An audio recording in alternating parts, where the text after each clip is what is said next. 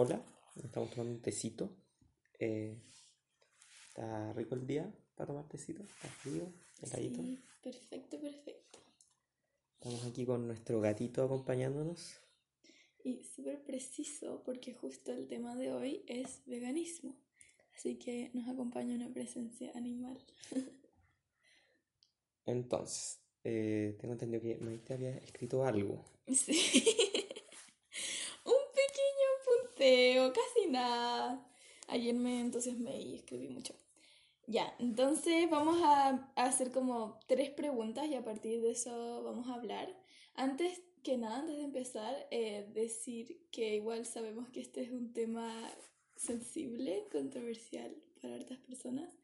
eh, y que no vamos a dar como tantas como fuentes o como intentar probar las cosas que decimos porque estamos hablando más que nada de nuestra experiencia, más que intentar como, no sé, probar un punto. La información es súper accesible online eh, y también los porcentajes y todo eso sobre diferentes cosas varían según las fuentes. Entonces vamos a hablar más que nada de nuestra experiencia.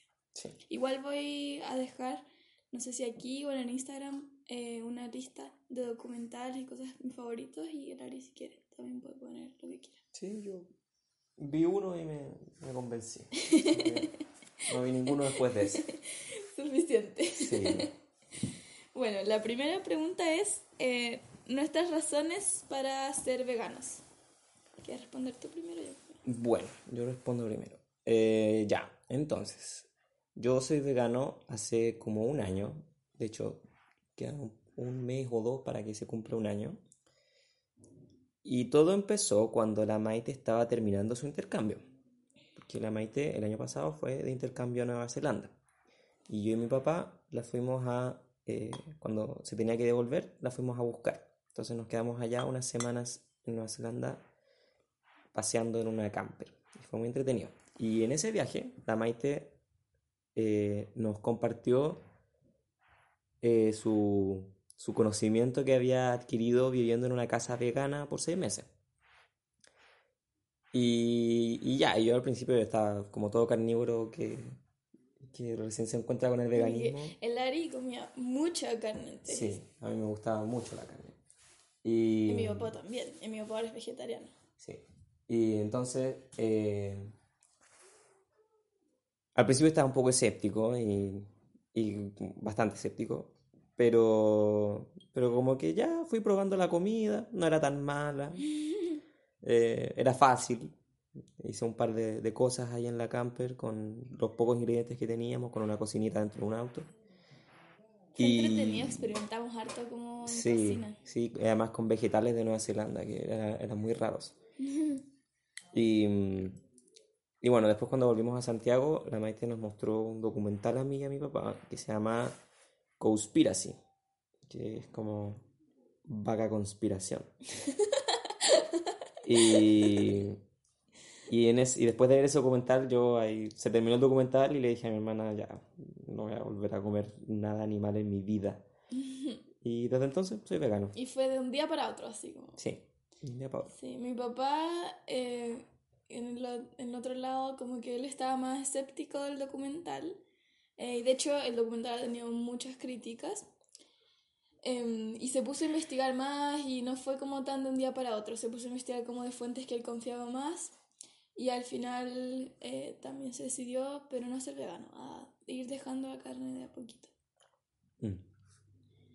Ya. ¿Tu experiencia, Mari? Yo, eh, bueno, yo empecé siendo vegetariana hace harto tiempo, como dos años, tres años, la verdad no me acuerdo bien como cuál es la fecha exacta en la que empecé a ser vegetariana, pero me acuerdo el momento exacto en el que me decidí. Fue algo súper emocional. Nosotros estábamos en Chiloé, que vamos harto porque tenemos familia allá, y me acuerdo que estaba caminando en la playa sola, estaba como recogiendo piedritas, y de repente escucho un chillido así muy fuerte. Eh, y mira a mi alrededor, no sabía dónde venía. Y vi cómo mataban a un chancho. Em, esto es un poco explícito. Bueno, no voy a entrar en detalles, pero de una manera bastante. Ya un poquito. De una manera bastante eh, chocante. Y la cosa es que seguía gritando gritando y yo no podía como no escucharlo porque era súper fuerte y eso es una experiencia que me quedó muy grabada en la cabeza fue puramente emocional y después de eso como que empecé a ser consciente de, que la carne que yo estaba comiendo significaba que un ser había muerto. Ni siquiera sabía mucho, no me puse a investigar tanto como de, la tortura y lo que ya sabemos como que pasa, eh, porque sentía que ya no era necesario, como que dejé de comer carne y fue como ya, ¿para qué me voy a torturar a mí misma investigando sobre esto si ya no voy a comer carne? Eh, bueno, después, en el tiempo, sí, investigué un poco de todas las cosas horribles que les hacen, eh, que no voy a entrar en detalles, pero en fin, ahí como que reafirmé más mi idea. Y entonces fui vegetariana por harto tiempo. Y, y, para mí ser vegana siempre había sido como, no, como algo demasiado extremista. Hasta era media mala con los veganos. Como que yo era esa persona que era como, no, que lata a los veganos. Como, no sé, como, ay, no sé. Como el evangélico en la fiesta. Exacto. Y era como, no, demasiado extremista. Como que lo veía algo súper diferente a ser vegetariana. Y era como, no, esta pequeña secta que son unos extremistas.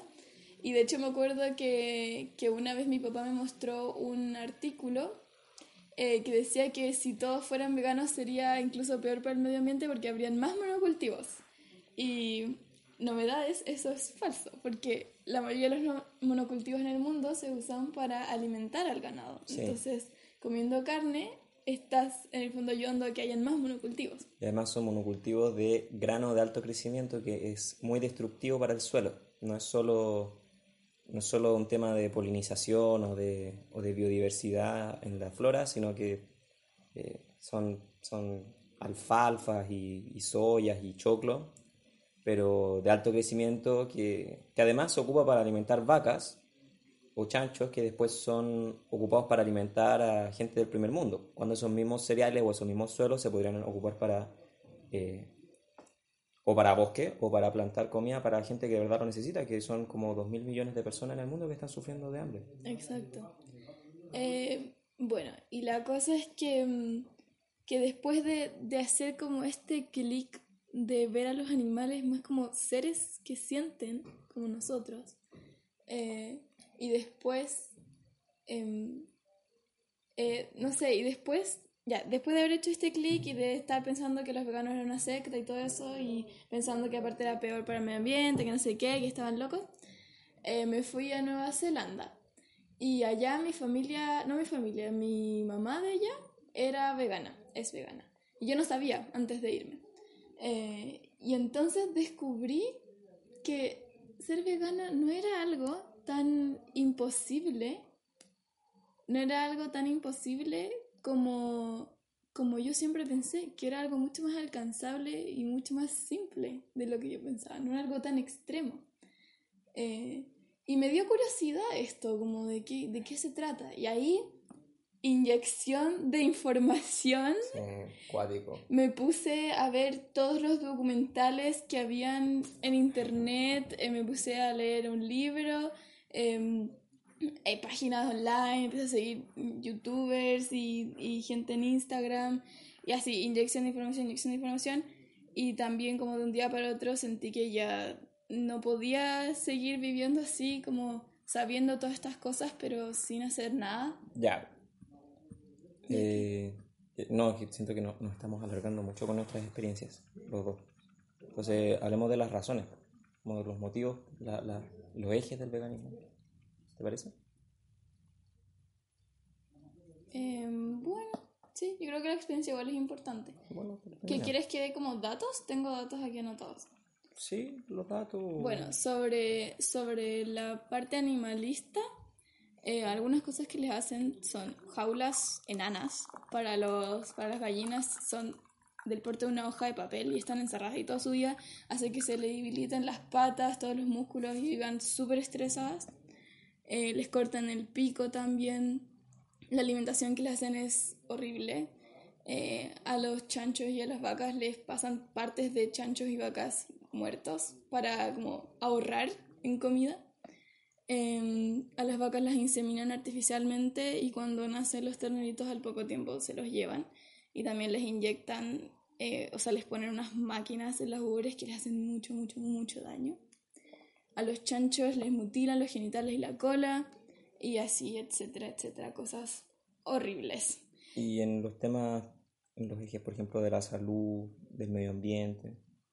En el medio, sobre el medio ambiente, em, bueno, los porcentajes en el medio ambiente y todo eso varía mucho según las fuentes, pero lo que sí en todos concuerdan es que más del 50% de los gases de efecto invernadero eh, son producidos por la industria ganadera y que ésta ocupa cantidades masivas de agua, tierra y recursos, masivas, masivas, eh, y que es la mayor responsable de extinción de especies, contaminación de mares, desertificación y deforestación.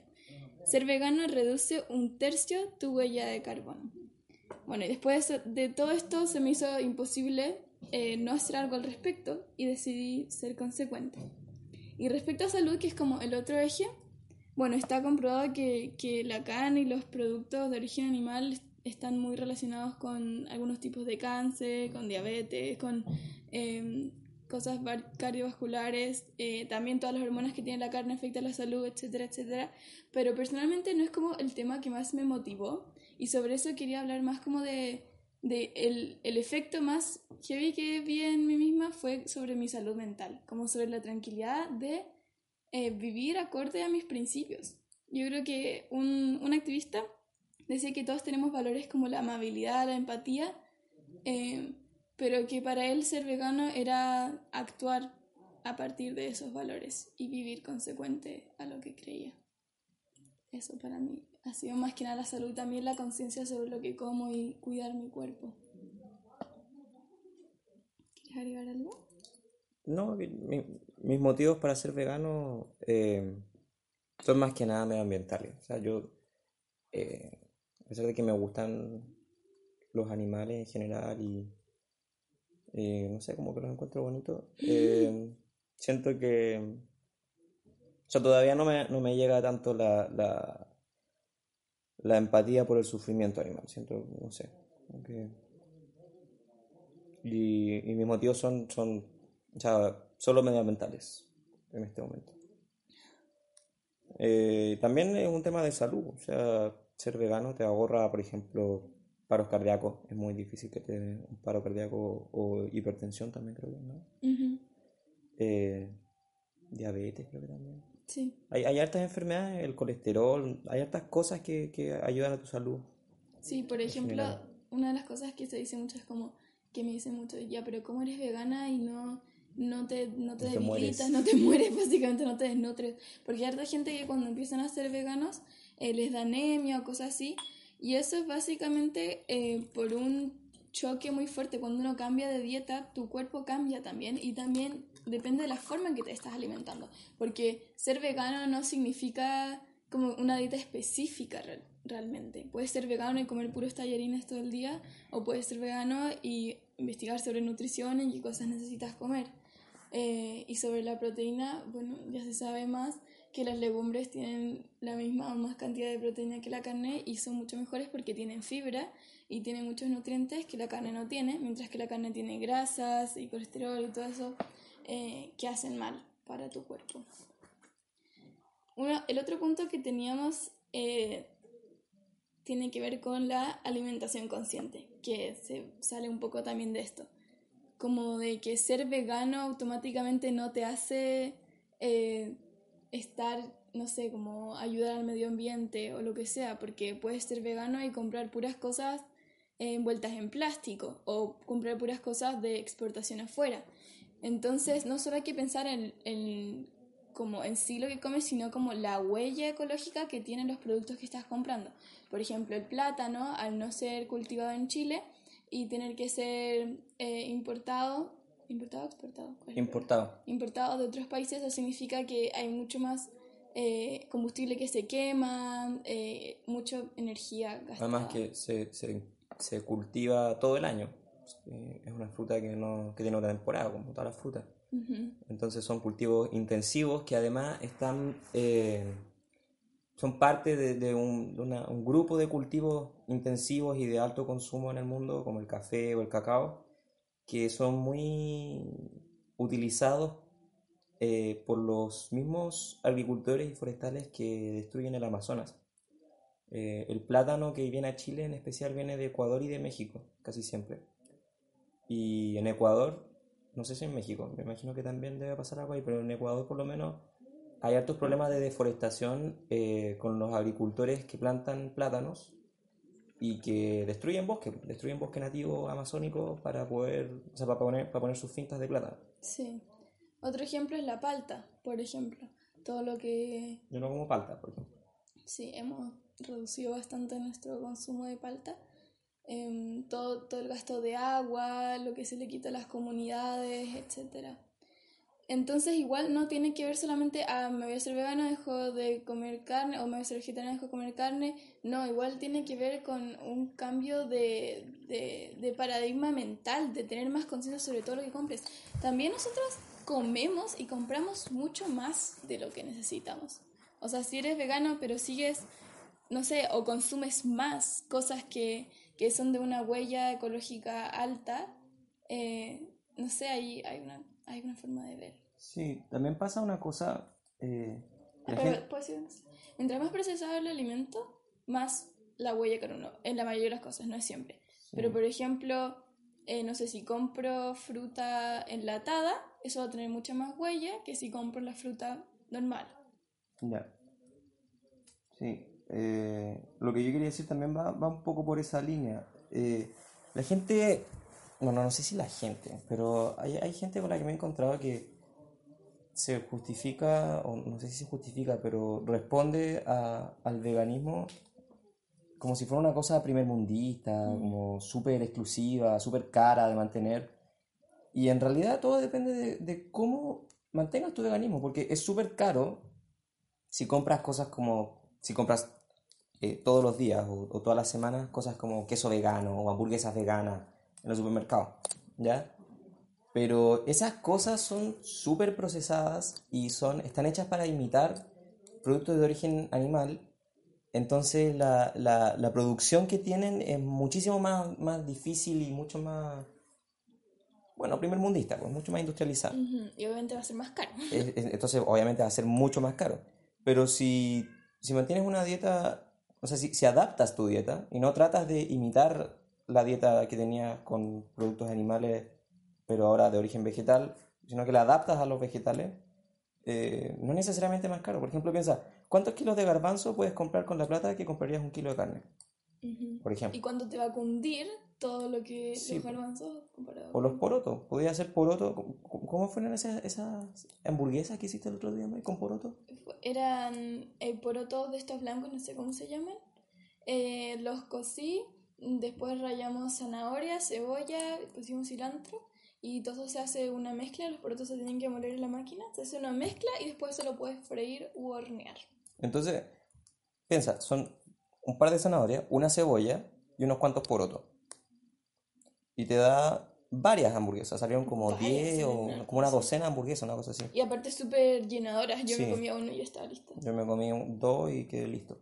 Y muy rica, muy rica. Entonces, ¿cuánta plata habrá salido eso versus lo que nos habría costado un kilo, una docena de hamburguesas? Mm, sí. Eh, entonces, también hay que hacer un, un, un cálculo total y tratar de, de no... Tratar de desprenderse también. A mí también me costó mucho al principio no sé, eh, las cosas dulces. Las cosas dulces cuestan, por ejemplo, no sé, la leche condensada, los yogures, todas esas cosas. Pero si al final, al final te vas acostumbrando y no es tan terrible, es mucho menos terrible que Sí, perdón. Y también cuando te vas adentrando en el mundo del veganismo te das cuenta de que eh, a veces uno tiene que sacrificar, renunciar a tantas cosas como pensabas. Por ejemplo, el manjar, que nosotros compramos de vez en cuando cuando nos queremos dar un, gusto, un manjar vegano.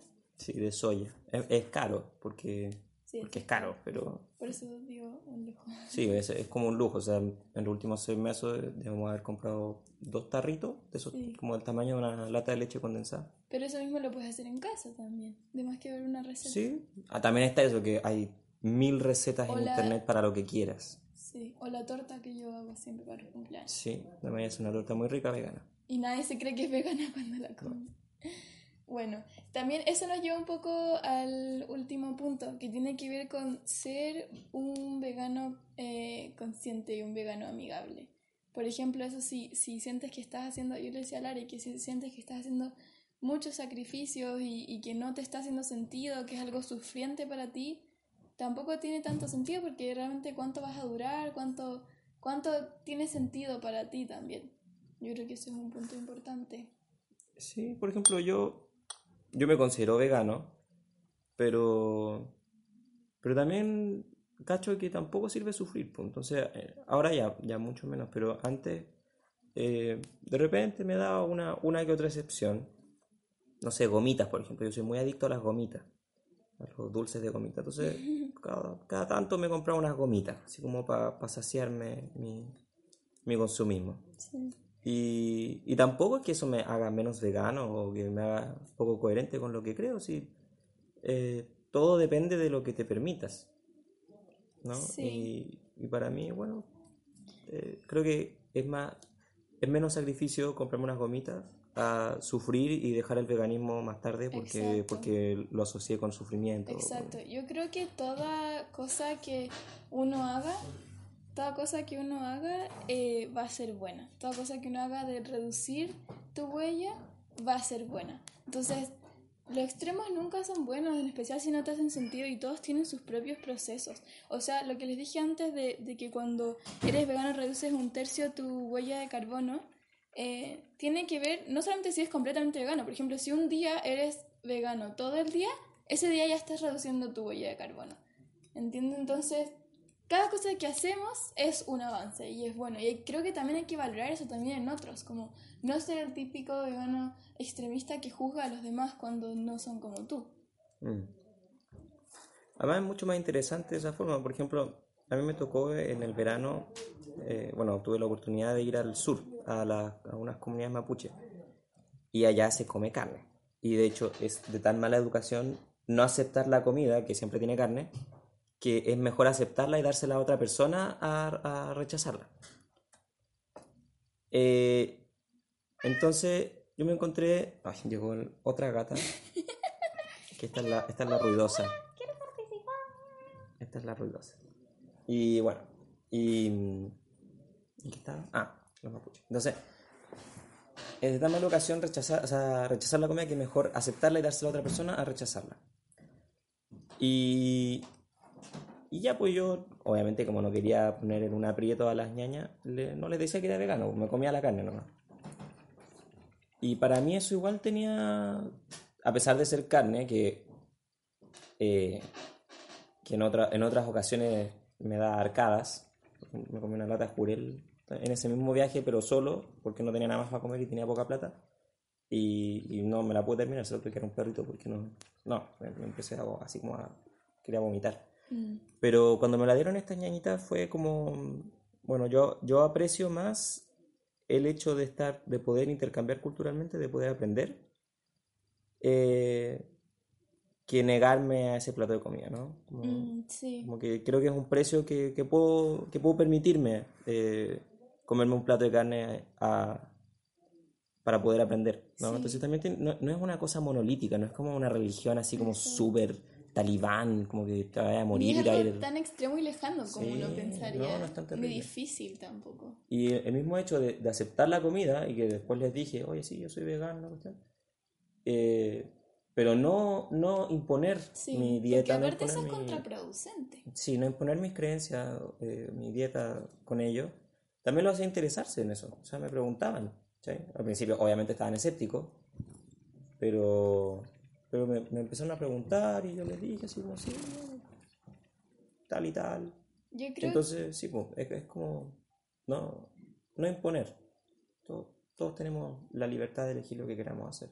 Sí, yo creo que eso, uno enseñas o compartes lo que, lo que quieres compartir con los demás cuando muestras y cuando, cuando respondes a partir de sus preguntas, no cuando le empiezas a imponer o intentar convencer de lo que estás diciendo, sino es totalmente contraproducente. Pero igual yo quiero, eh, como en el otro lado, eh, también pedirles como que tengan empatía hacia los veganos, porque yo he escuchado a veces que es como, no, que los veganos, que también es lo que yo pensaba antes, no, que los veganos están extremistas, bla, bla, bla, eh, o a veces que, que, que mucha rabia, que me están intentando convencer o que me juzgan. Igual quiero como un poco de empatía con eso porque a veces cuando uno empieza a investigar todo eso con lo que está pasando con el mundo, se siente mucha frustración y mucha desesperanza y, y uno como que quiere solucionar las cosas o hacer cosas, entonces frustra eh, cuando otros te juzgan o cuando no te escuchan.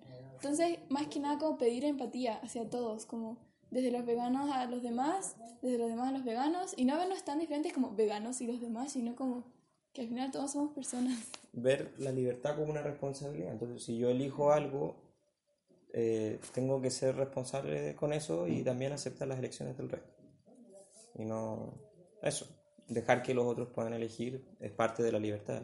Es, Exacto. es ver la libertad como la responsabilidad social que es. Ya, entonces llevamos como casi media hora. parece. Creo que Así ese fue un buen final. Sí. Entonces nos despedimos. Un abrazo a todos. Ah. Gracias por escucharnos. Antes de irnos, el tecito de hoy día fue té negro, eh, pedacitos de manzana y canela. Muy simple, muy rico. Chao.